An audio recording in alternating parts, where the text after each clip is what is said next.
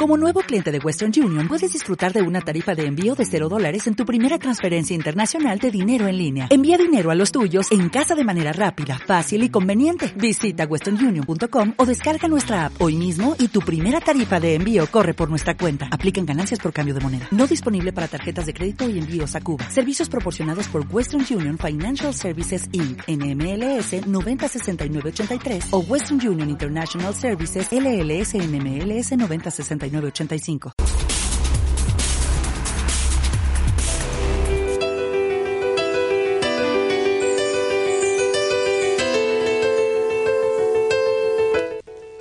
¿Qué tal? Muy buenas tardes, tengan todos ustedes bienvenidos al programa Asociación Jalisciense de Clubes Atlético este lunes 31 de agosto, donde finaliza ya este mes y tenemos eh, nuestro programa número 14 de la segunda temporada y el cual pues agradecemos al Alfredo Tinajero que nos permite transmitir desde estas cabinas hacia toda la comunidad atlética y por supuesto a Felipe por su valioso apoyo desde los controles que nos maneja al dios Cronos.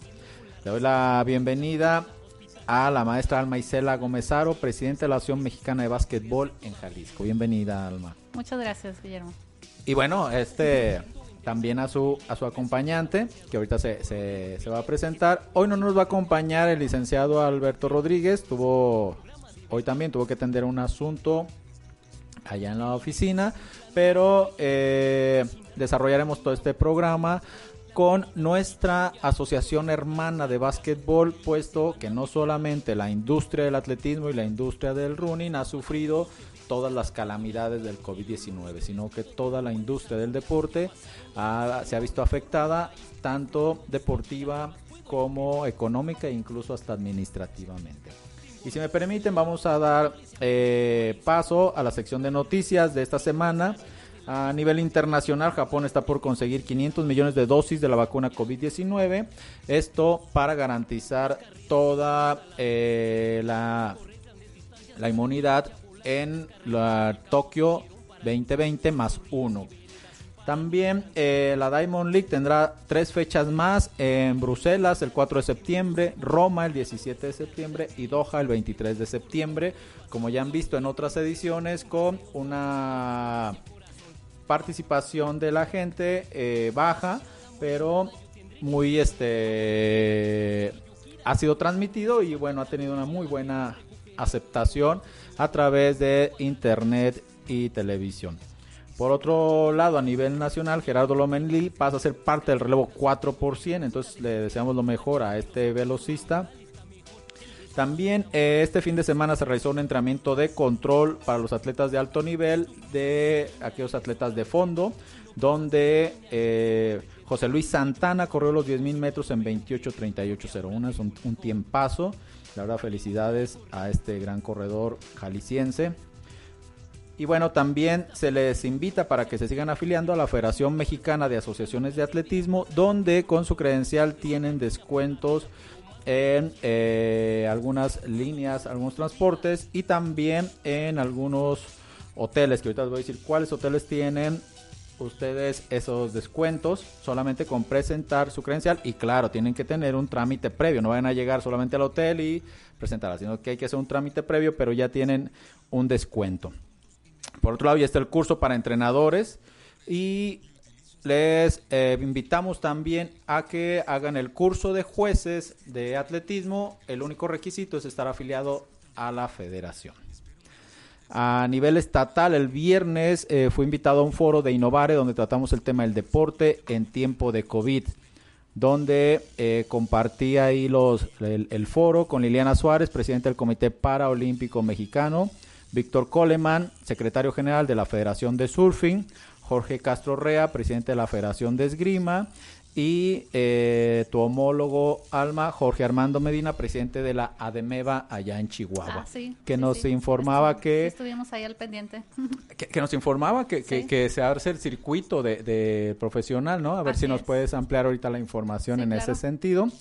El 5 y 6 de diciembre tendremos la primera Copa Jalisco. Eh, ojo, este es un, un calendario tentativo si las condiciones se mejoran y si no haríamos algunas adecuaciones para eh, que se pudiera llevar esta Copa Jalisco, a lo mejor solamente sería de invitación, cubriendo los protocolos que nos maneje la Secretaría de Salud y las autoridades pertinentes. También para el 19 de diciembre realizaremos el estatal de Campo Traviesa, donde se clasificarán para el nacional de esa modalidad para el nacional el 9 de enero del 2021. Por lo tanto, aquí, aquí sí, en este estatal de Campo Traviesa solamente convocaremos a aquellos atletas que eh, tengan miras para clasificarse.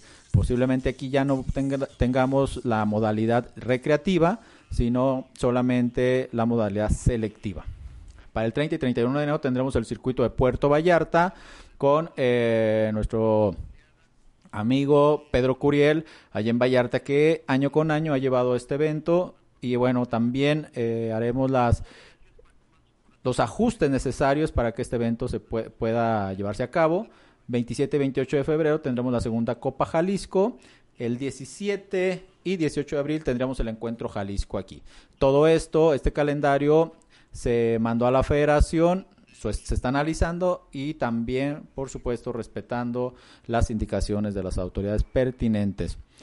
Por otro lado, Juan Pablo Gutiérrez Mesa, entrenador de atletismo de aquí de Jalisco, trae un proyecto muy interesante para eh, la detección de nuevos talentos, en el cual le ha llamado atletismo a nivel escolar. Por lo tanto, eh, los tendremos al pendiente sobre este proyecto. Es gratis y las clases eh, se darán vía internet en línea para que estén atentos sobre este nuevo proyecto. Y pues saludos a Juan Pablo y felicidades por esta nueva iniciativa. Como Zapopan sigue con su proyecto de carreras corre por nuestros héroes el cual también este una noble causa en el sentido de que se están corriendo kilómetros en honor a las personas que atienden a todas las personas de COVID-19. Entonces, bueno, pues esto es lo que tenemos para esta en esta semana y les mantendremos informados también vía Facebook las, eh, las eh, nuevas noticias que vayan saliendo. Les invitamos a que revisen la página de la Federación Mexicana de Asociaciones de Atletismo y también las de la AJCA. Y bueno, pues daremos paso con nuestra invitada, la maestra Alma Alma Isela Gómez Aro. La verdad que amiga y compañera desde hace mucho tiempo, la cual la verdad me, enorgullece y me da mucha eh, alegría tenerla aquí y que haya aceptado nuestra invitación. Bienvenida, Alma. Muchas gracias, Guillermo. Como bien dijiste, amigos, desde hace mucho tiempo. Desde hace mucho, más de, ¿qué serán, 20 años? Más, poquito más de 20. Más de 20 años. Y bueno, pues quiero comentarles que eh, fuimos compañeros de la licenciatura de la carrera de Cultura Física y Deportes y bueno, desde ahí hemos, eh, nos hemos mantenido en contacto y hemos, eh, hemos ido creciendo una, una relación de amistad, la verdad que para mí muy significativa y la felicito por la labor que ha hecho en nuestra eh, asociación hermana que es la de básquetbol. Y bueno, vamos a dar paso a, a esta entrevista, Alma porque, bueno, también a ustedes les ha pegado todo este confinamiento, la cuestión del COVID, y me gustaría empezar con, eh, para poner en contexto a nuestros eh, auditorio de eh, el atletismo, ¿cuál es el objeto social de la Asociación de Básquetbol? Pues mira, Guillermo, este, en ese sentido, hemos sido muy cuidadosos todos los que pertenecemos a esta asociación. Sí. Porque para hacer este, para entregar algo, debes de, quererlo, ¿verdad? debes de amarlo, tener esa pasión, ¿no? Eh, por lo regular intentamos que los que pertenecemos a esta asociación vayamos con una filosofía, ¿no? Y la filosofía es no anteponer los intereses personales, este, pues ahora sí de cada uno de los integrantes para poder gestionar o dar algo, ¿no? Ah, es importantísimo para nosotros este tema de la honestidad, ¿no? Porque el básquetbol eh, históricamente ha sido muy golpeado, ¿no? Entonces, eh, llevamos siete años al frente y vamos con esa filosofía. No, okay. Sí, el, ser lo más honestamente posible. Bueno, ese es una, un aspecto, la verdad, eh, importante y necesario en este en una asociación deportiva. No sé si, si esto suceda en otros países, en otros estados o en otros planetas, pero cuando aquí en México o en el estado les hablas de una asociación deportiva, parece que lo primero que se les viene a la mente es tranzas, rateros y que no, que no hacen nada, ¿no? Entonces que cobran por todos lados. Que cobran por todos. Y bueno, aquí aquí eh, eh, entendiendo el objeto social que tiene la Asociación de Básquetbol, también deberíamos, yo creo que aclarar que todas estas asociaciones son AC y que una ACE genera sus propios recursos, que así es. ¿verdad? Cuesta mucho trabajo. Mucho, mucho trabajo, ¿no? Cuesta mucho trabajo, así es. Y luego nos encontramos que, algunas este, asociaciones son más favorecidas que otras por cuestiones, por circunstancias. Del destino. Y hay, por cuestiones del destino, y que otras cuesta mucho trabajo generar recursos, ¿no? Sí, sí, sí, como te decía, según como la historia de cada uno de los deportes, ¿no? En su estado o en el país también puede ser porque impacta. Lo que pasa a nivel nacional nos impacta en cada uno de los estados ¿no? Mm. Entonces, generar esos recursos y que la gente nos crea, que vean los resultados que cada asociación hace, hablo por todas ahora sí. Sí, no, por supuesto, por todas este, nuestras asociaciones hermanas, ¿no? Sí, así es, es que ellos ven los resultados con el poco o nulo eh, recurso que podemos tener de apoyo y con lo poquito que podemos generar, generar perdón, de manera personal en cada asociación. Perfecto.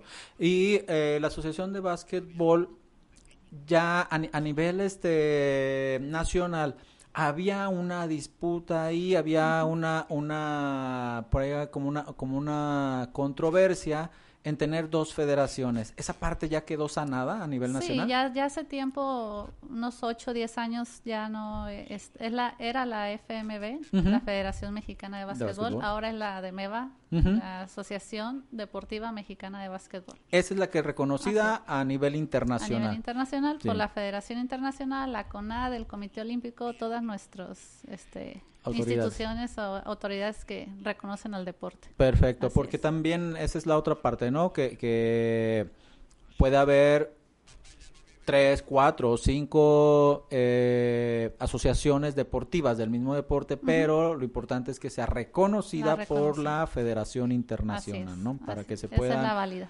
Exacto. Entonces, entendemos que esa parte o ya la oficial, pongámosle oficial. Sí, la oficial. Y entonces ya queda sanada eso. Aunque, aunque puede existir por ahí una u otra, de todos modos ya queda eh, bien limitado que la AMEBA es la que es reconocida a nivel internacional y por las autoridades nacionales. Perfecto. Bueno, pues entonces ya, ya queda esa parte eh, clara.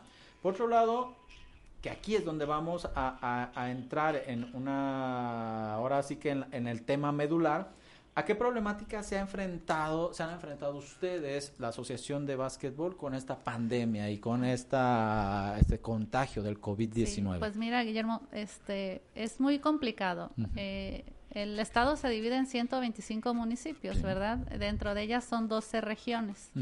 Afortunadamente tenemos una cobertura del 90-85% de, del estado. Ah, muy buena cobertura. Asociación. Muy buena cobertura. Tenemos este, gente muy valiosa que nos que nos apoya obviamente sin ningún sueldo, también por amor al arte. Sí. Y me gustaría mencionarlos porque para mí son importantes. No, no, no, adelante. Este, Mira, que, que, si les vamos a hacer una, una, a honrarlos, bueno, pues que sea al menos, este, no, eh, en mención, ¿no? En mención, mira, tenemos por ejemplo a los coordinadores estatales de, de los entrenadores, que ella es la maestra Minerva Martínez Pacheco, una excelente jugadora y entrenadora, creo que también la conociste. Sí, cómo no. En cultura física. Al coordinador estatal de árbitros, que es José Barba, también otro estudiante de, bueno, ya graduado de cultura física. al coordinador de, del 3x3, que es una modalidad que se está apoyando mucho ahorita, igual sí hay Y muy atractiva, ¿no? muy atractiva esa, esa muy modalidad. atractiva, más fácil, eh, menos recursos económicos y aparte como que tiene más ambiente. Y, siguen cumpliendo con el objetivo de, desarrollar el básquetbol, ya es deporte olímpico, de hecho. Ah, interesante. Interesante. esa sí es nueva para mí, ¿eh? No, la, no, y, sabía. y aquí tenemos a José Andrés Rodríguez. De hecho, él trabaja también en el Comude de, de Tonalá. Ah.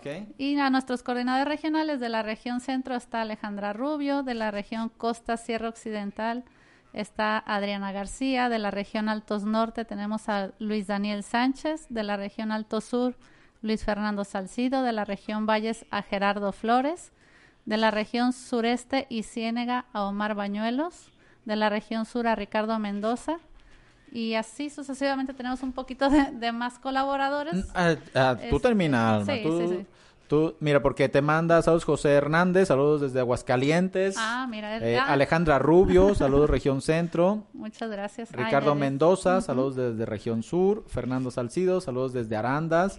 Y Ademeva, Sinaloa, saludos. Alma, una gran dirigente de básquetbol. Bueno, pues comparto yo también esa, ese sentir. Sí, y aquí están los eh, colaboradores de nuestra asociación. Ellos nos ayudan a que todo el básquetbol de Jalisco esté mejor organizado, que no se nos escape ahí este un garbanzo de a libra, le dicen a los mejores jugadores. Sí. En la zona de los Altos de Jalisco hay muchos jugadores muy buenos, en todas las regiones. Sí. Pero como uno no puede partirse en mil, hay que buscar gente que nos apoye, ¿no? y aquí están estas personas muy valiosas para para la DEMEVA de Jalisco. Sí, además es lo, lo, que tú dices, ¿no? 125 municipios. Ya tan solo con, que lo regionalices, ya es, este, eso, es, un gran trabajo porque eh, le tocarían de cuántas, 10, 12, municipios, por región, ¿no? Más o menos. Entonces, pues ahí ahora sí que pues eh, la verdad que los felicitamos por esa gran labor que están haciendo. Y por lo tanto, entonces, ¿cómo fue afectado el básquetbol con el COVID? Pues nuestro, nosotros le decimos POA, el plan operativo anual este, que hacemos cada diciembre para el próximo año.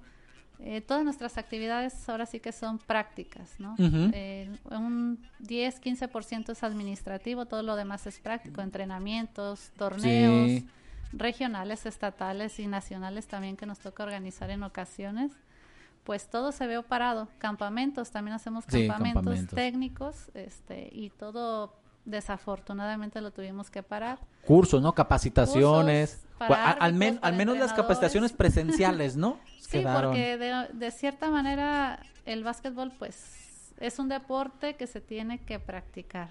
Si no, como decíamos en la escuela, natación en el pizarrón está muy difícil. ¿eh? Sí, nos podemos y, no, y, aparte nos aventamos, ¿qué? Uno o dos semestres, ¿no? en, el, pizarrón. ¿Cómo olvidarlo? Entonces, botar el balón adentro de la casa no es lo mismo que, en la cancha. El que un árbitro se capacite en línea, que lo hemos hecho, de hecho es uno de los temas que traemos también, pero no es lo mismo cuando hacen su evaluación práctica o su evaluación técnica este, de sus movimientos y de todo lo que tiene que hacer el árbitro, pues no es lo mismo que estarlo viendo en el Zoom, por ejemplo, ¿verdad?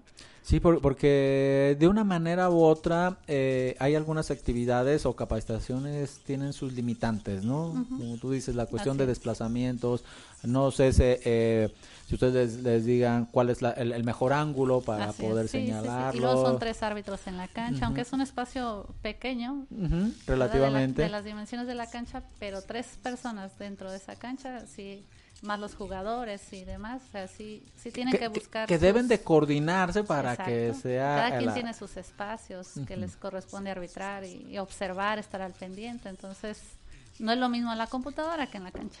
Sí, de, no, definitivamente, ¿no? Nuestro, nuestra actividad tal cual, el deporte es una cuestión kinestésica al 100%, incluso eh, nosotros, ¿no? como eh, profesionales del deporte, nos cuesta mucho trabajo aprender eh, estando sentados. Sí.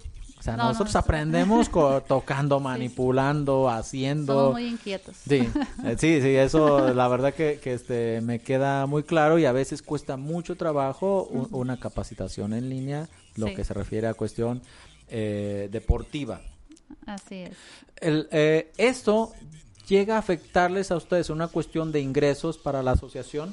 Definitivamente, y ahorita el, área más afectada económicamente es la del arbitraje, ¿no? Tenemos alrededor de 400 árbitros aquí en el estado de Jalisco, entre árbitros oficiales de mesa y estadísticos, eh, que no están percibiendo ahora sí que ningún sueldo, ningún apoyo de ninguna especie y que el, yo creo que el 70% su ingreso principal es el arbitraje. Mm.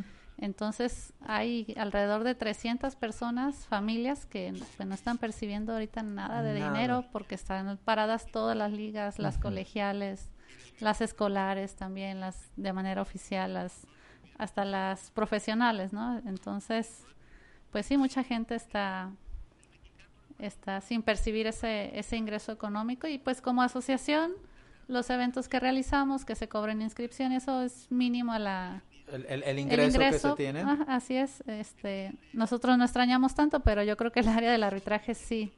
De hecho, estamos eh, por presentar una, una iniciativa ah, en el CODE Jalisco y al gobierno del estado, a la Secretaría de Salud, para que nos dejen reactivar por lo menos las ligas este, amateurs en el estado de Jalisco para que los árbitros vuelvan a tener su, su ingreso. Porque hasta donde tenían una información, las albercas eh, privadas pudieron este, tener ese acceso, ese permiso. El fútbol. Y el fútbol también. Y el béisbol. El otro día andábamos por Tezistán y dos, tres canchas de béisbol que pasamos, campos de béisbol, están ya activadas. Así es. Mm, Creo que el voleibol también, ya hay dos, tres canchas que se activaron también. Entonces vamos por el básquet. Muy bien, ¿no? Pues este, felicidades. Nosotros también hemos estado trabajando con un proyecto sobre la activación de eh, carreras atléticas. Bueno, pues ahí, ahí vamos. La verdad, este, pues pedimos mucho la cuestión de la concientización por parte de los practicantes del deporte que sea, que, que sigan esa, es, las recomendaciones, ¿no? Porque entonces eso nos facilita a nosotros que podamos llevar un buen, este, un buen proyecto y una y un buen respaldo para que las autoridades respetando ¿no? los protocolos que, que, cada uno propone y entonces ustedes van a activar todas las ligas o también van a empezar como, como las de natación solamente las privadas. Cuál es el proyecto que tienen de activación es para las ligas amateurs ligas municipales también hay ligas particulares este, de, de clubes particulares pero que necesitan activarse porque el ingreso económico para ellos pues prácticamente es 100% deportivo. Sí. Y si no hay deporte, pues no. Sí, no, no. Prácticamente no comen. Sí, no, no, no se ha movilizado sí nada. se necesita, pero escolares no, porque pues no hay niños en la escuela, están cerradas las escuelas y demás. Ahí sí no nos metemos,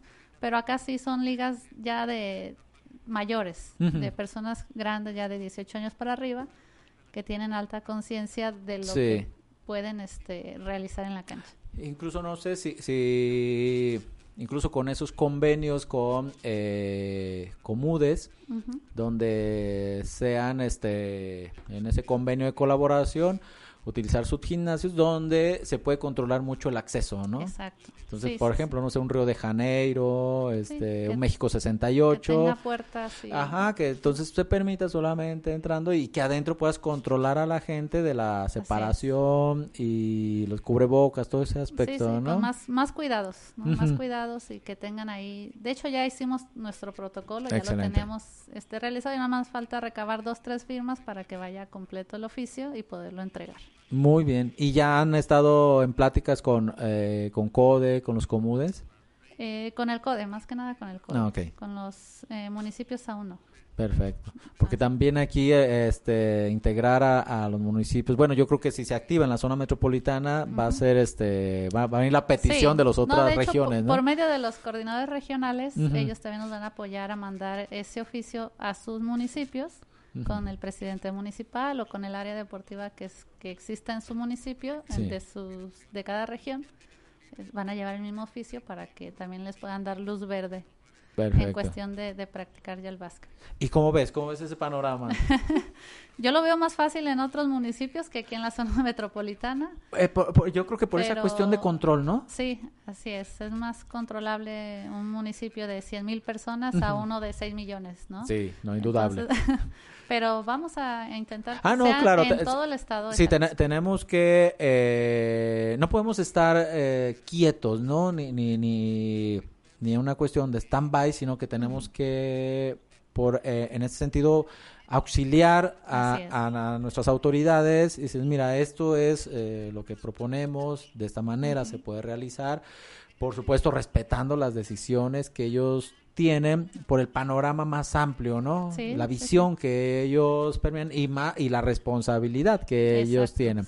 Pero en una cuestión técnica, en una cuestión de apoyo, bueno, pues nosotros sí podemos por ahí este Sí, y que nos den la oportunidad para que este ellos observen y, vean el accionar de cada uno de nosotros, de que obviamente vamos a cuidar a, los que practican el, el básquetbol. Definitivamente, pero la necesidad es mucha, entonces tenemos que hacer algo para que esto se vuelva a activar, aunque sea poco a poco y como dices, teniendo el control de la gente, sin, sin aficionados, espectadores, nada más puros jugadores, pero que se activen, reactive un poco, ¿no? Sí. Eh, ¿Tú tienes el dato de cuántos practicantes tenemos de básquetbol a nivel estatal? A nivel estatal, pues de los que tenemos, eh. de los que tenemos registrados en la asociación son más más de nueve mil personas. pero son poquitos los que están registrados. Sí, sí, este. Tienen que ser muchísimos más. No, no, por supuesto, ¿no? Hablando de, de, una cancha de básquetbol, yo creo que todos practicamos básquetbol o todos jugamos al menos una vez básquetbol, ¿no? Porque eh, una cancha de básquetbol que se convierte en voleibol, básquetbol, dependiendo de las multiusos, hasta de fútbol rápido. Lo tiene todas las escuelas, ¿no? De hecho, es el deporte que en el país tiene más canchas, el básquetbol, más que el fútbol y que cualquier otro, es el deporte que cuenta con más canchas. Ajá a nivel nacional. Por, por las facilidades que, que, que, se prestan un espacio más pequeño, este muy atractivo, muy atractivo el, el básquetbol, es un deporte también de los de... se juega con poquita gente, no ocupas como el fútbol tantos participantes, entonces sí, es accesible. de cierta manera. Y aparte, ¿no? La, la, lo que desarrolla el, el, el básquetbol, todas las habilidades motrices, precisión, coordinación y demás. Ahora, eh, hablando de esta cuestión de activación, Alma, la, ¿nos puedes hablar de, de la liga profesional que ya se va Ah, en septiembre inicia. Sí, hay, hay una, hay dos, hay varias ligas. Es, como el béisbol, que hay el Pacífico y la, ajá. O hay dos. hay dos. Ah, hay dos, este, principalmente que es la LNBP, la Liga Profesional de, de Básquetbol. Esa es varonil. Sí. Este, y la Ciba Copa, este, esta liga también está aquí en Jalisco, que también es eh, de manera profesional. Y la liga profesional femenil, que también se le tiene pocos años de existir, pero que también se le está dando mucha apoyo y promoción a, estas ligas. La varonil profesional es la que ya va a iniciar en septiembre. Por aquí debemos tener el calendario, ahorita lo buscamos ah, para también aprovechar y, empezar a difundir las fechas. Que la gente sepa eh, cuáles son las fechas, incluso también, ¿eh? Que, cuáles son requisitos para ir a ver el, No, y lo van a pasar en la televisión porque ah, creo que no va a estar abierto al público. Ah, muy bien. Creo que no, según la capacidad de los gimnasios en donde se juega, que en este caso es el de Ávila Camacho. Sí, que es, que es, que es, que es amplio, ¿no? ajá. Sí, es, es muy grande, antes era el de voleibol, ahora ya sí. hicieron de básquet. Es muy grande, pero no sabemos si van a dejar entrar gente. Pero por sí o por no, lo van a pasar en la televisión, creo que en tu DN. Ah, ok. Ya dije dónde, creo que No, no pasa nada. Aquí este, tú puedes decir más si tienes algún patrocinador aquí lo puedes eh, decir sin ningún problema. Bueno, porque eh, sabemos nosotros que dentro del deporte eh, muchos eventos no fueran posibles si no hubiera patrocinador. Así que si tienes ah, gracias. algunos socios comerciales y que les quieras agradecer, este, con toda confianza y sirve que les mandas el, el, el, este, el programa para que mira, estuve informando, te estuve avisando. Aquí estuve... mencionamos. Exacto, hubo dos menciones, así que con eso ya presupuesto nuevo para el siguiente. Vaya sumando. sí, eh, con toda confianza. esa liga sí ya va a empezar. Este, la Liga, liga Copa, el equipo de, de Gigantes, ese juega en el, en el domo del CODE, el tradicional. Este... Aquí entonces tenemos dos equipos de básquetbol profesional aquí en Jalisco. Y uno y dos femeniles. Y dos femeniles. ¿Y juega cada uno en, en, este en cada liga? Sí, los Astros juegan en la LNBP, el, que es la liga profesional, y Gigantes juegan en Ciba Copa. Las mujeres, el equipo se llama Escaramuzas, eh, que juega aquí en el CODE. Y tenemos el equipo de Marineras, que es, son de Puerto Vallarta y juegan en el gimnasio de, de Vallarta, que juegan en la liga profesional. Okay. ¿Cuál es la diferencia de estas dos ligas para que nos pongas bien bien en contexto? La cobertura. Ah, eh, la Cibacopa solo son algunos estados por las, las, siglas, que es la del Pacífico. Ah, ya. Y la, este, y la LNBP es todo el país. Perfecto. ¿Y es visitas, visita recíproca?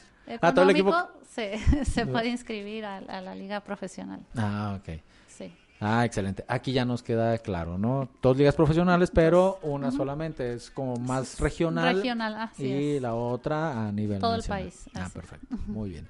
Y también, entonces, las chicas, el, fútbol varonil, cubren las dos. Una juega en la Liga del Pacífico, por decirlo, y la otra también a nivel nacional. ahí sí no, eh, más bien las dos están en la liga profesional, este, no hay Copa en mujeres. Ah, ya. Solo es este varonil. Ah, y en la profesional sí hay varonil y femenil. No, ok, perfecto.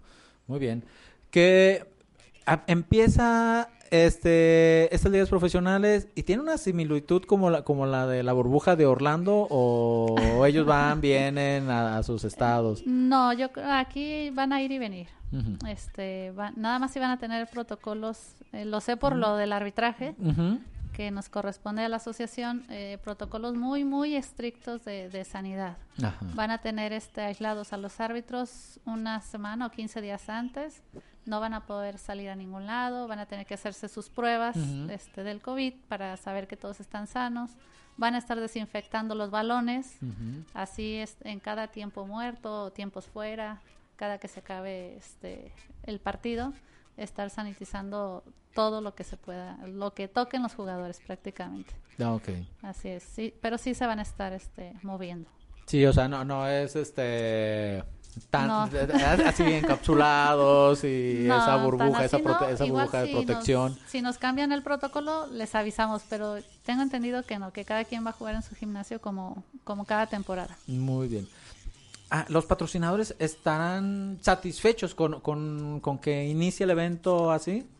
A lo mejor no al 100% porque pues falta la afición, ¿no? Sí. Quieras que no, el que estén ahí eh, eh, viendo eh, sus marcas, que están presentes, que los están escuchando, pues sí es muy diferente a nada más verlo por la televisión.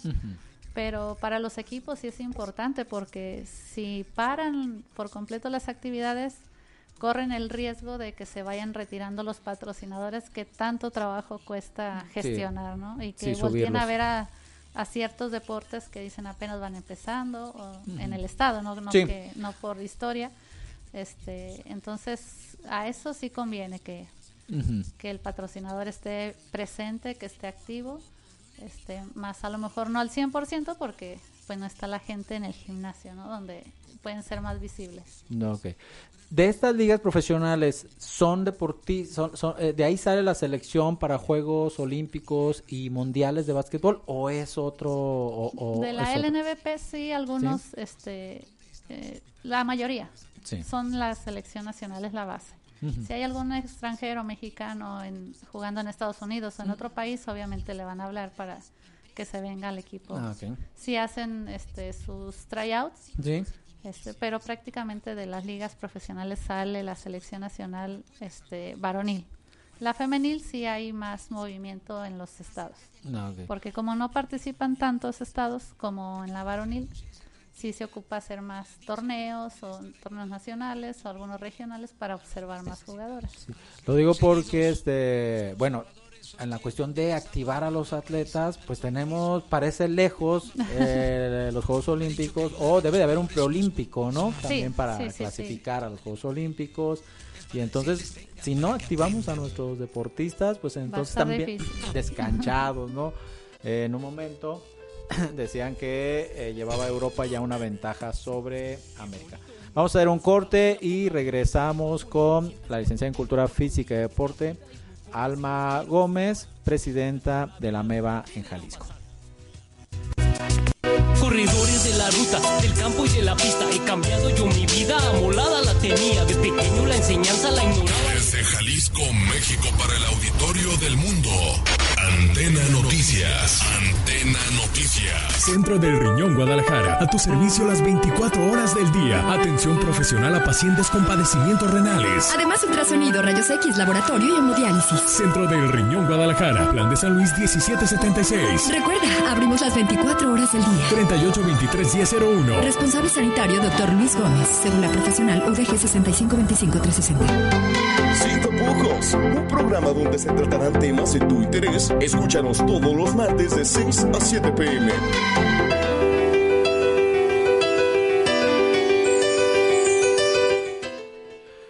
Regresamos a su programa de la Acción Jalisciense de Clubes Atléticos y con la licenciada en Cultura Física y Deporte, Alma Aro, de ADEMEVA Jalisco, que ya me corrigió, le cual le agradezco. Adriana Gómez, saludos a Alma. Fernando Nieves Chinas, lo está viendo. Saludos, eh, Fer, que no nos falla. Alma Gutiérrez eh, Villarreal, saludos a Memo y felicitarlos a los dos. Gracias. A Tsiri, eh, saludos. Eh, Fijar Solís, saludos a Alma Gómez, siempre comprometida con Ademeva. Carla Tapia, eh, Daniel Palacio Hermida, saludos. Carla Tapia, excelente promotora del básquetbol, muy bien. Saludos, me, ah, me manda saludos Carla. Igualmente, Carla, un gusto eh, saludarte, aunque sea ahorita por este medio. Y bueno, continuamos con el trabajo y la problemática con la que se encuentra eh, Ademeva Jalisco con su representante Alma Y estamos platicando eh, sobre la activación del, del básquetbol y en este caso eh, la Liga Nacional Profesional sobre eh, los protocolos que van a estar teniendo. Así es, Guillermo. Este, te mencionaba que pues vamos a estar al pendiente de, de los muchachos, ¿no? De los árbitros, de los oficiales de mesa. El, por lo que nos concierne aquí en Jalisco, es, son oficiales de mesa y estadísticos, los que hacen las estadísticas de cada uno de los partidos para que estén este, completamente sanos. Vamos a tener obviamente una reunión con ellos, decirles todos los protocolos, ya que nos lo mande la liga profesional, este, mencionárselos y, y que estén al pendiente de su salud porque esto también viene siendo un ingreso muy importante para ellos y si ya se dio la oportunidad hay que cuidarlo.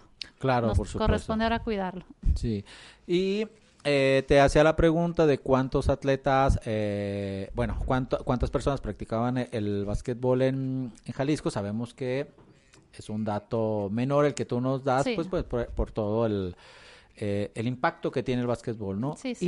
Y de oficiales y de árbitros, más o menos, ¿cuánto es tu padrón de que tienes? Son como 380 oficiales, entre oficiales de mesa, estadísticos uh -huh. y árbitros. ¿Que son uh -huh. los que mueves por todo Jalisco todo o pueden estado. irse a otros estados? Sí, también sí. ¿Sí? si ¿No, hay, ¿No hay problema apoyo, en ese sentido? siempre y cuando sea de manera oficial, uh -huh. eh, cada árbitro que esté registrado con nosotros sí tiene que seguir ciertos reglamentos este para irse a sancionar a otro estado Claro. este si quiere as- impactar a nivel internacional obviamente pues es por la vía de la asociación no no hay otro medio ni otro método más que lo oficial Qué bueno. Eh, eh, eso señal de que se va entendiendo los mecanismos del deporte federado, ¿no? Así y, es, y lo importante sí. que es eso, porque muchas veces, ¿y para qué me afilio? ¿Y por qué Ah, eso? Bueno, pues porque vas a tener ciertos beneficios Así desde eh, ese punto de vista, podríamos decirlo ya laboral, ¿no? Para así ellos. es sí la manera oficial de, de tener ellos este algo mejor Sí. y que su carrera, porque es una carrera, ahora sí, es una profesión ser árbitro, estudian demasiado, se preparan mucho físicamente, psicológicamente y no se diga este en cuestión de cursos, actualizaciones y demás, modificaciones a los reglamentos.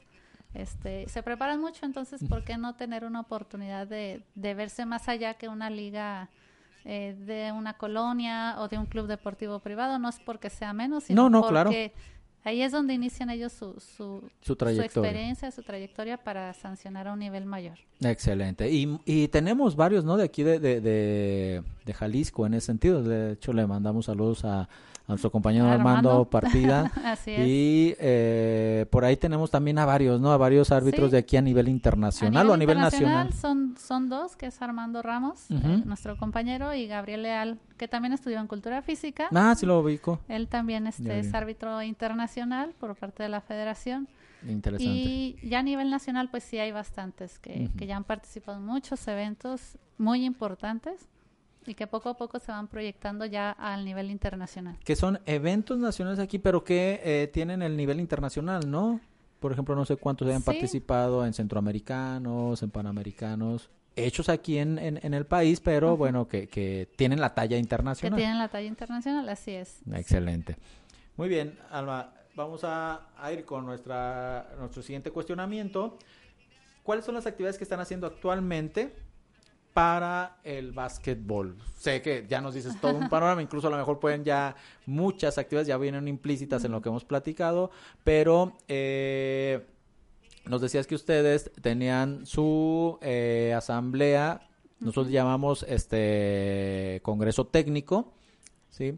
Ustedes también más o menos tienen esas características, ¿no? de haces todo tu programa en diciembre, desde antes pues, pero lo presentas en tal fecha para echarlo a andar en el siguiente año. Sí, así es. De todos esos proyectos, bueno, pues sabemos que esto nos ha limitado, ¿no? Bastante. ¿Qué tuvieron que, hacer? O sea, ¿qué cambios hicieron y entonces qué estrategias están siguiendo para seguir desarrollando el deporte? ¿Y qué actividad? Exacto, sí, y tener presencia y no puedes estar... Que no se olviden de nosotros porque cuesta mucho trabajo que nos conozcan y reconozcan y de repente por no haber actividad pues prácticamente se pierde uno, ¿no? En el abismo ahí de, de tanto... Que, que los mismos jóvenes están checando en las redes sociales y demás. Entonces, eh, contestando a tu pregunta, pues tuvimos que cambiar nuestro plan operativo anual en cuestión a lo que se vive, ¿no? Y a lo que se está pasando por todo lo que estamos este, pasando ahora sí que a nivel mundial, ¿no? No nada más aquí en México. Sí, por supuesto. Una de las cosas que hicimos, bueno, el CODE Jalisco, que fue de lo primero, este, después de que en marzo, abril, que inició esta situación, nos pidió apoyo a cada una de las asociaciones, tal vez a ti también te haber tocado. estuvimos por ahí. Para hacer este, activaciones o tipo entrenamientos, este, cosas así. Participamos con nuestra coordinadora estatal de entrenadores. Buscó a dos jugadoras este, de alto nivel aquí a nivel estado y le ayudaron a hacer los entrenamientos de básquetbol para hacerlos en casa y que los chavos pues sigan este, practicando de una u otra manera el, deporte, ¿no? Sí, que, que al menos una, eh, fíjate que, esa parte, eh, David, David y Moisés Torres, que son los que por ahí nos, nos contactaron y nos han estado convocando en reuniones, la verdad que este se reconoce ese esfuerzo porque le den una participación a las asociaciones, que los chavos este vean ese tipo de activaciones y ese tipo de entrenamiento, aunque sean virtuales, que sean en líneas, pero que eh, eh, eso nos mantiene vigentes. Eh, desde un punto de vista, o sea, nosotros sabemos que estamos este, haciendo lo nuestro, ¿no? Como representantes de una asociación, pero que nos vean que, que, que sí hay movimiento en las asociaciones. Así es, sí, y que aunque sea deporte, pues lo podemos hacer en casa. Aunque sea un deporte de conjunto, en mi caso, porque el atletismo como quiera en una caminadora, me imagino, ¿eh? Si me equivoco, dime. Por decir. o, lanzando piedras en el... alguna vez fui atleta, también corrí 400 planos y con vallas y sabe cuánta cosa. y con árboles. y con... Campo traviesa, con Laura Flores. ¿verdad? Sí, cómo no. Este, y pues aunque sea deporte de conjunto, se puede hacer en casa también, ¿no? En el manejo del balón, en las cuestiones técnicas se pueden realizar en casa. Este mismo programa también lo hicimos a nivel nacional con la Asociación Nacional de, de Básquetbol también hubo muchos, hubo creo que 80 sesiones, fueron 80 días de entrenamiento psicológico, motriz, de, coordinación, etcétera. Este, ah, creo que hasta de alimentación. Este, también en, en, la Asociación Nacional y también ahí participamos de manera virtual. Aquí ya fue con jugadoras de selección nacional y con este y con dos otras dos jugadoras también de aquí del estado de Jalisco y también hicimos esa activación pues virtual, ¿no? Este, ¿Qué otra cosa hemos hecho?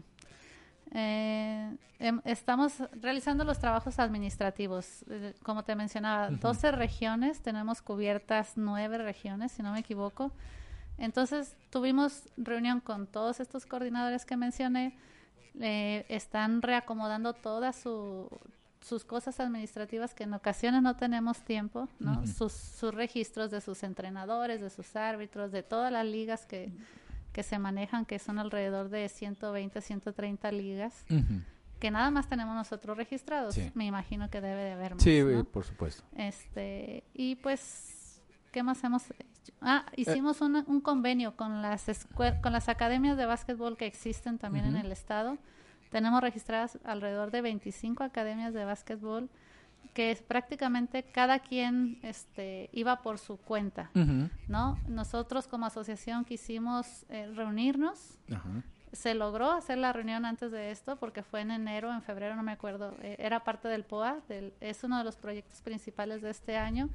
Que todas esas academias nos reunamos, trabajemos en conjunto, que cada quien aporte lo que le está funcionando en su academia y que nosotros en las redes sociales este, publiquemos desde su ubicación, qué categorías, cuánto cobran, este, en dónde están ellos entrenando los días, los horarios, porque sí recibimos muchas llamadas de los papás, que tengo un hijo de 15 años y vivo en tal lado y a dónde me lo llevo y nada más, este, pues vivo lejísimos del CODE, ¿no? Entonces, también como asociación queremos darle orden a eso y que las conozcan, porque son entrenadores muy valiosos también que que, practican el deporte y lo promueven y que casi nadie los ubica, ¿no? Entonces, ese es el proyecto principal de, esta asociación en este año. Es tener la academia, tienes al entrenador, tienes la instalación, un papá que te habla para saber dónde derivar a su chico, tú ya le dices su mejor opción más cerca de su casa. así es.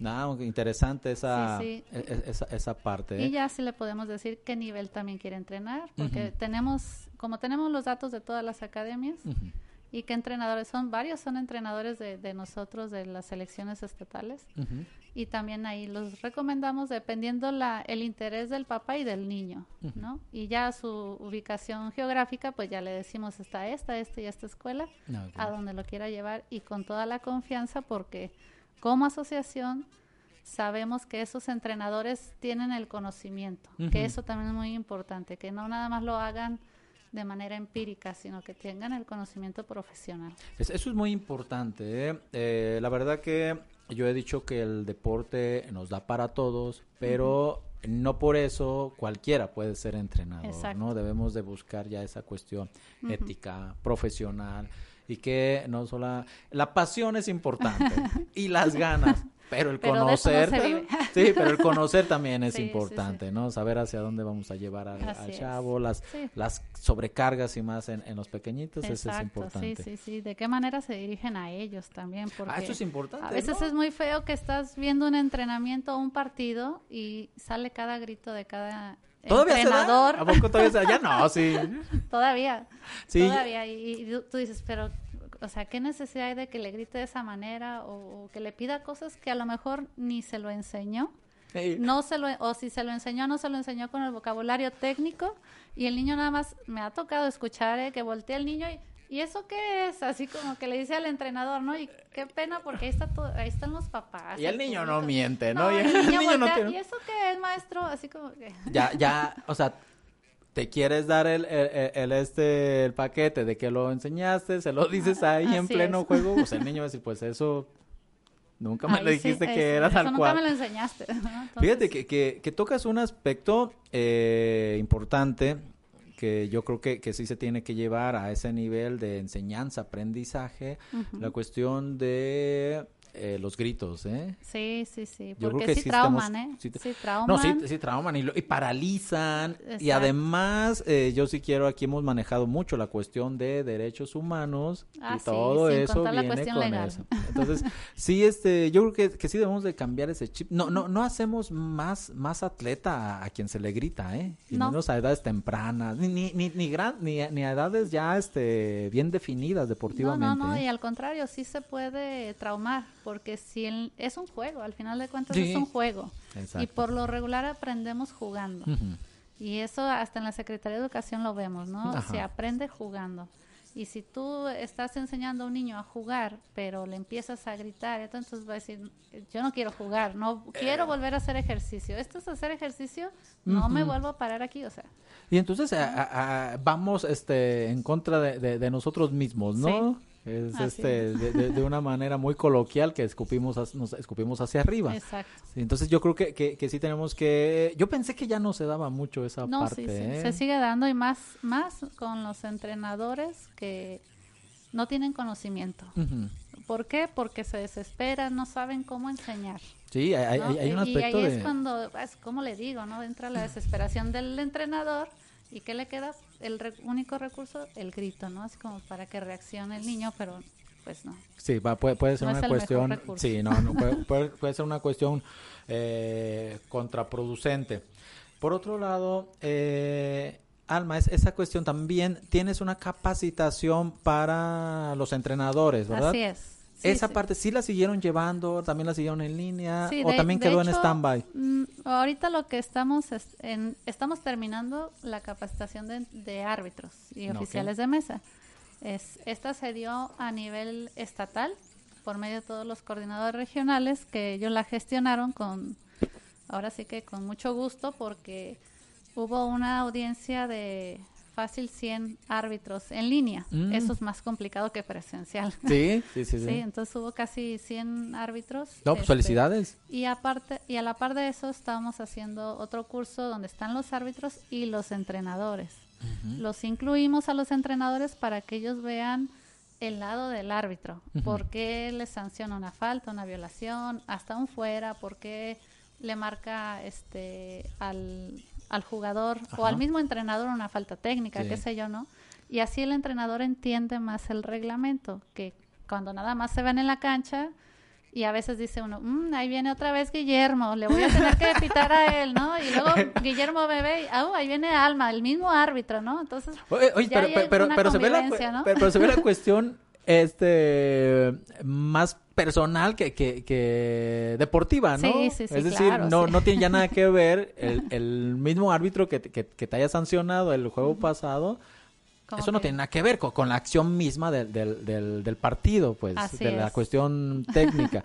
Pero se, hace, esa estrategia es buena para sensibilizar al, al, entrenador. Al entrenador que tenga más conocimiento del reglamento, porque también eso sucede que, que el entrenador se nada más se enfoca en el entrenamiento, pero no entrena en base al reglamento, que eso es muy importante. Pero muy raro también, ¿no?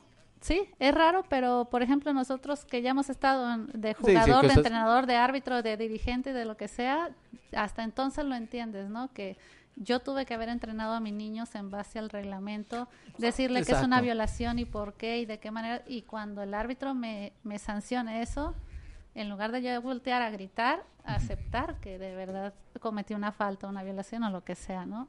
Y que no el entrenador voltee y le gritó ni al árbitro y luego el niño voltea y ve, ah, yo también le puedo gritar, ¿no? Entonces voltea el niño y grita y entonces ahí ya salen todos afectados, ¿no? No, y luego trasladémoslo, traslademos eso afuera del escenario deportivo, es decir, ah, a las gradas, entonces el papá piensa que está el, árbitro cometiendo... que todo lo que dice el entrenador es lo que es, ¿no? Entonces el papá pues también. Oh, y ojo, oiga, no estamos a favor ni en contra de una cosa, estamos viendo los aspectos muy objetivos. El reglamento es, el reglamento, el, el, el, árbitro, el juez, ¿se puede equivocar? Claro. Claro que claro, sí, es claro un que ser sí. humano como pero eh, también se ve la calidad humana del entrenador cuando reconoce una falta, cuando él reconoce que no se ha enseñado esos aspectos técnicos o cuando, híjoles, desconocía esa cuestión del reglamento, ¿no? Y bueno, este, fíjate que, que en, en este tenemos a a Hugo Cepeda, psicólogo de la asociación, que le mando salud, lo tuvimos hace 15 días aquí. Y la psicología del deporte desde hace mucho tiempo sí está con las escuelas de padres de familia desde el punto de vista psicológico. Sí. Entonces es, importantísimo. porque entonces tienes a, a, mil entrenadores también, ¿no? Sí, no, sí, Ahora el entrenador, ¿cómo se ve?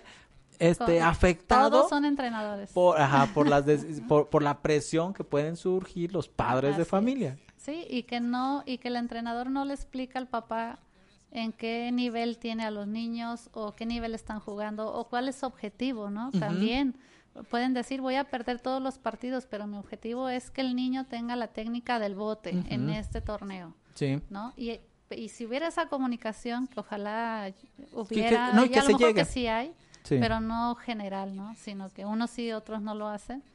Si hubiera esa comunicación entre ellos, todo fuera más sencillo, más entendible y los niños no se estuvieran traumando tanto, porque también pasa que el papá le dice, te doy 10 pesos por cada canasta que metas. Pues el niño, en lugar de... Es un deporte de conjunto, de equipo, pero como el papá le va a dar 10 pesos, pues ya no se la va a pasar a nadie. Él solito va a estar queriendo tirar y tirar y tirar y los otros cuatro niños no van a hacer nada. ¿Y qué aspecto tan interesante, no? Porque entonces solo vemos a nivel profesional cuando, ah, pues tienes una bonificación si ah, metes más puntos. Y bueno, pues este Jordan, como metió tantos, pues tienes que llegar a, meter tus 30 puntos. o sea, aspectos que, que, que, si se le educa al padre de familia desde esa cuestión psicológica y deportiva, entonces el papá también entenderá que hay una libertad para que el niño se desarrolle. Y de objetivos, ¿no? De objetivos, porque cada uno debe tener su objetivo. Cada liga, cada entrenador, cada árbitro, todos debemos de, trazarnos objetivos, pero comunicarlos. Y va a depender, yo como presidenta de la asociación tengo mis objetivos, que es mi POA, pero no se lo digo a mis 12 coordinadores, a mis 9 coordinadores, decir, pues qué bueno, ¿no? O sea, no comuniqué a nadie, yo sola no voy a poder. No, y no, y no hay un impacto. o sea, está muy bonito en letra, en escritorio, pero pues ahora sí que se convierte en una letra muerta y no hay un impacto eh, a nivel estatal. Y eso, claro que, repercute a nivel nacional, ¿no? Así es, sí, sí, sí. Me imagino que también tú estás, este, tienes injerencia en los en el deporte escolar. Así es, sí, por mi trabajo, gracias este, a mi trabajo, este, acá en la Dirección de Educación Física, que pertenece a la Secretaría de Educación Jalisco, me corresponde también organizar este a mis jefas que, que confían en mí, en mi trabajo, este, también me, me, dejan organizar el básquetbol escolar a nivel estatal. Entonces ya ahí tenemos un panorama todavía más amplio de cómo se trabaja. Vemos a los entrenadores más cercanos, los vemos en las escuelas, a los jugadores, ya nos vemos y ya nos saludamos, ya somos amigos, ¿no? Porque nos vemos en las ligas escolares, en, el, en la asociación, en los torneos estatales, nacionales ya nos vemos más seguido y eso sí, sí ayuda. Y hay, y hay, y, hay, una identificación por parte de, la, de los atletas o de los eh, jugadores del básquetbol con la asociación, ¿no? ya, ya se empiezan a identificar, ya saben. Hay más empatía con, nosotros y ya, este, pues, como te digo, gracias a la maestra Emma Solórzano. A sí, saludos a la maestra Emma. La maestra Yolanda, que se encarga también de lo deportivo ahí en la dirección, este, pues confían en nosotros como asociación y, aprovechando que mi trabajo es ahí con ellas, pues lo hacemos más este empático. Sí, y con una, una, relación más estrecha, ¿no? Una comunicación, sí, pues saludos a la maestra Emma y a, la maestra Yolanda, que sí son muy personas muy activas en la cuestión del También de cultura física. Ay, también eh, sí, también, también de colegas. Sí. Bien, eh, Alma, tenemos... Eh, cinco minutos y no me gustaría que cerráramos de una manera precipitada y, ahí atropellada. ¿Cómo cerrarías tú eh, tu panorama de aquí a cierre del año? ¿Qué, perspectivas tienen del, tienes del básquetbol eh, a nivel estatal, a nivel nacional? Y déjame te pregunto eh, antes que a nivel internacional, ahí en la, en la burbuja de Orlando, este, se da una situación bien interesante, ¿no? Muchos, eh, no muchos, algunos eh, jugadores y equipos eh, querían ya no jugar por la cuestión del, del, racismo que se está viviendo en Estados Unidos, ¿no? Así es. ¿Qué, opinión te merece esa parte? Y luego si quieres nos bajas a nivel nacional y a nivel estatal. Digo, para mí es muy importante porque estábamos hablando ahorita de la cuestión de derechos humanos y no sé si parte de, de, esta cuestión de aislamiento, de este estrés, nos ha llevado a, a, catapultar esas situaciones, como aquí se hizo la cuestión de la violencia intrafamiliar, que se desprendieron los casos de violencia intrafamiliar y no sé si esa parte ha estado llevando a las personas a actuar de una manera eh, pues yo lo digo hasta, hasta una cuestión irracional, ¿no? Hemos estado viendo muchos actos de, violencia, pero racistas, tanto que está afectando, es decir, se, se activa el básquetbol a nivel, del, básquet, del mejor básquetbol del, del mundo, y de momento... Se para. O, algunos eh, jugadores desde sus creencias dicen, ¿sabes qué? Yo paro. Esto... Sí, mira, el prácticamente entre el 75 y 80% de los jugadores de la NBA son de son de raza negra. Sí, eh, yo lo vi de cierta manera bien por el apoyo que, que se da, ¿no? Porque si bien no podemos estar tras los policías, tras esto, tras las leyes, pues por lo menos expresarlo de alguna manera y no y no fue una manera violenta, que también eso se, malentiende, ¿no? Porque aquí nos ha pasado también en Jalisco que porque mataron a un niño y vamos y nos convocamos, pero hacemos más violencia. Exacto. ¿no? O sea que eso también está muy mal. Y no que no esté uno de acuerdo, obviamente vas y, expresas todo lo que quieres decir, pero no de esa manera, ¿no? Y yo siento que los jugadores de básquetbol de la NBA hicieron lo correcto si no mal recuerdo, ellos empezaron con ese, eh, con ese paro de, deporte y de ahí vieron los de béisbol y de ahí los otros, el tenis creo, si no mal recuerdo, y o no me creo que otro deporte más, pararon las actividades. Obviamente no lo pueden parar por 10 eh, días, una semana, porque también se pierde económicamente bastante y, y vaya que les está saliendo muy caro estar ahí donde están jugando ahora pero de cierta manera, para mi parecer, pues fue una expresión positiva, ¿no? Para que la gente se dé cuenta que los están apoyando de, alguna manera. Perfecto.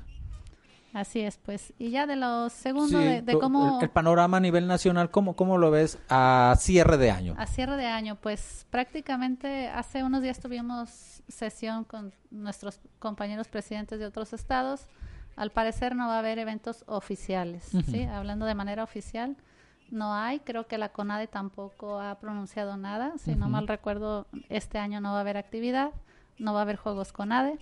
este, entonces, todo lo deportivo oficial está parado.